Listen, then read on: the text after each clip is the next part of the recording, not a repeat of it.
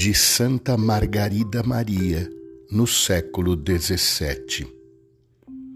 Creio que contentareis o Sagrado Coração de nosso Senhor Jesus Cristo quando vos abandonardes a Ele, de tal maneira que Ele venha a ser o olhar de vossos olhos, o som dos vossos ouvidos, os afetos de vossa vontade, a lembrança de vossa memória e todo o amor de vosso coração.